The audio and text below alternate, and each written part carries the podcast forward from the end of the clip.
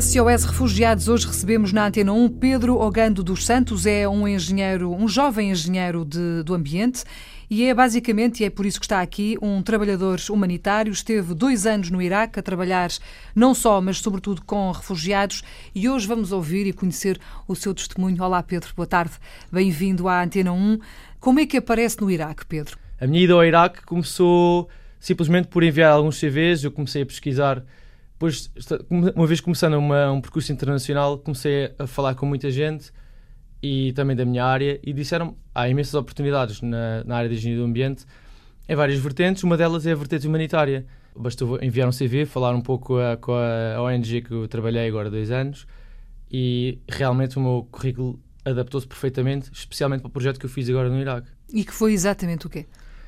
Ora bem, eu quando comecei, deram-me um projeto bastante grande nas mãos, que foi, no mesmo tempo, é, é bom saber que me deram tanta confiança, mas ao mesmo tempo bastante responsabilidade.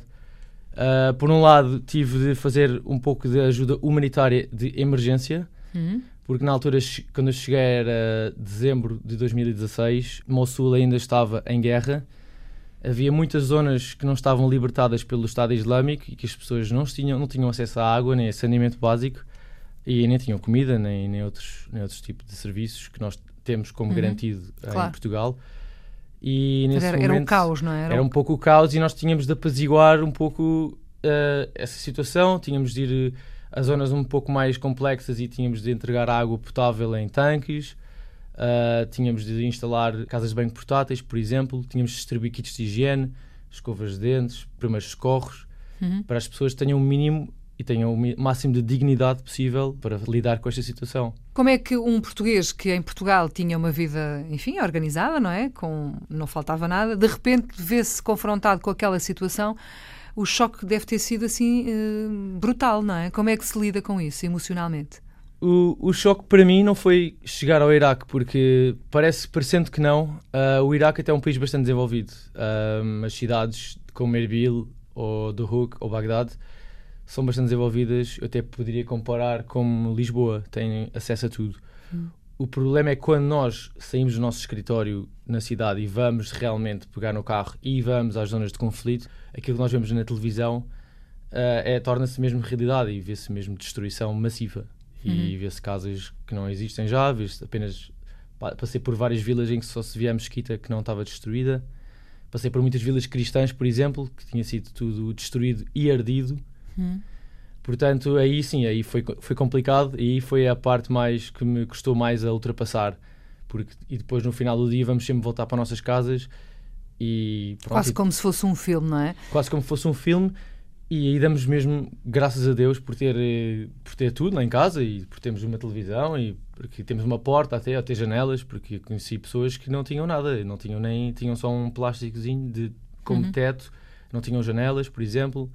Quando eu cheguei estava muito frio, o Iraque faz muito frio no inverno, especialmente no Kurdistão, no norte do Iraque. As temperaturas podem chegar aos menos 10 e as pessoas que acabaram de chegar da Síria, uh, muitas delas que não tiveram sorte de ir para os campos refugiados, foram viver para essas cidades em casas completamente devolutas. Uhum.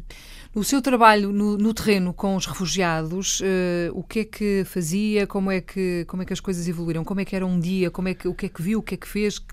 Tente, tente levar-nos até esse, esse sítio e esse momento. Eu gostava de fazer aqui a distinção entre refugiados e deslocados. Uh, no Iraque há duas crises neste momento. Há a crise dos refugiados, que iniciou desde a Primavera Árabe, em 2011, e há a crise dos deslocados. Portanto, isto são dois grupos uh, distintos. Portanto, os refugiados que saíram da Síria em 2011 já estão a viver em campos de refugiados até já bastante desenvolvidos, porque já, está, já têm 7 ou 8 anos de existência naquele país. Portanto, deixaram de ter acampamentos de tendas, já começaram a, a aos poucos e poucos construindo casas de, de betão e de cimento, já com telhados. De outra vertente, temos campos de deslocados, são pessoas que se deslocaram, fugiram do Mossul para o norte uhum. e aí sim viviam em tendas que foram rapidamente construídas pelas organizações internacionais e às vezes pelo governo. Provisoriamente, e não é? muito provisoriamente, uhum. mas o, no que se passa é que há muitas comunidades, especialmente as não muçulmanas, que não conseguem eh, retomar a sua vida já. para já, por exemplo, os Yazidis. Os Yazidis é uma comunidade que neste momento não vai conseguir voltar tão cedo à sua cidade natal. Uhum. E, portanto, nós temos de melhorar a sua resiliência e as pessoas que estão a viver nesses campos têm de melhorar as suas condições. Portanto, o meu trabalho no dia a dia, agora respondendo à sua pergunta. Uhum. O que é que fazia?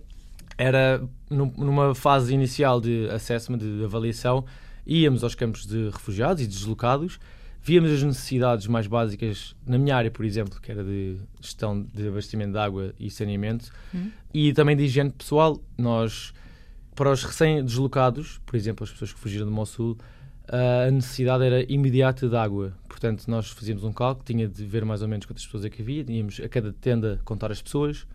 Uh, isso durou bastante tempo, durou uhum. bastantes meses. Às vezes as pessoas tinham alguma água, mas não tinham, por exemplo, acesso a itens de higiene, como sabonetes, ou pastas de dentes, ou kits menstruais. Desodorizante, por exemplo. Por exemplo. Uhum. Desodorizante. Uh, portanto, essas, às vezes até dentes pequenas para as crianças. Uhum porque havia muitas crianças. Numa fase de avaliação, depois voltávamos para o escritório, fazíamos uma grande lista de compras e os nossos engenheiros, eu, tinha uma, eu estava a gerir uma equipa bastante grande, e aí então atuávamos ao mesmo tempo em vários campos. Uh, eu, felizmente, nós não estamos sozinhos, há muitas ONGs e há muita coordenação uh, a acontecer neste momento. Portanto, nós temos sempre coordenados pelas Nações Unidas, hum. vamos atuando para não haver duplicação de, de, de atividades, hum. estamos sempre a coordenar com as outras organizações internacionais. Oh Pedro, e sente que uh, as necessidades das pessoas que estão nos campos, sejam elas deslocadas ou refugiadas, estão uh, satisfeitas? Ou seja, estão, está tudo uh, resolvido ou ainda falta muita coisa? Aquelas condições são precárias, já sabemos, mas há falta de comida, há falta de, de produtos de higiene, há falta de, de roupas, por exemplo?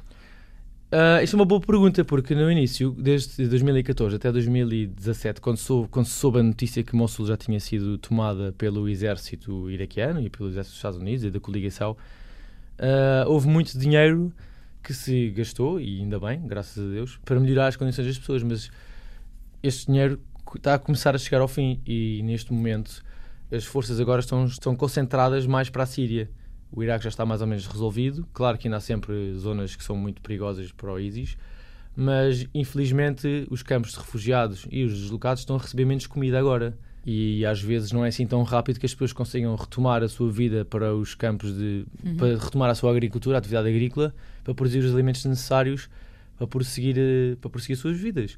E isso é, é o que nós temos estado a lutar agora, é tentar ainda conseguir uh, obter mais alguns fundos para começar a estabilizar aquela área, porque numa situação de emergência é muito difícil começar a pensar em sustentabilidade da, da, das populações locais. Uhum. O Pedro, entretanto, uh, saiu do Iraque, não é? Esteve dois anos e voltou a Portugal. Isto significa que vai voltar ao Iraque ou que vai ficar por cá? Ainda não sei, pergunta, não é? é? uma boa pergunta. A sua família, de certeza que não há, não há, não há de achar muita graça, não é? pois não. De estar assim longe tanto tempo, não é? Uh, pensa nisso ou os claro. próximos tempos vão ser por cá? Claro que pensei nisso e a minha decisão de voltar é, para os meus amigos e para a minha família, claro que também tem um peso muito grande. Uma pessoa viver na Inglaterra está sempre a uma hora e meia, duas claro. horas de avião. O Iraque é um bocadinho No Iraque é um mais pouco mais complicado e ainda por cima, no ano passado houve um referendo para a independência do Kurdistão, em que os aeroportos eram todos fechados e por isso, por agora, uh, vou tentar ficar em Portugal. Há muito que fazer cá também. Há é? muito que fazer por cá, claro. Gostaria de fazer mais uma missão, por exemplo, na Síria. Uhum mas isso é algo que depois tenho de. de ou seja, ou seja, para já ficamos por aqui, mas já percebi que ficamos aqui com a ponta do véu levantada à espera que haja novos motivos de conversa e certamente vamos voltar a encontrar-nos. Pedro, obrigada Muito obrigado. por ter vindo à Antena 1. Continuação de bom trabalho. Muito obrigado, igualmente.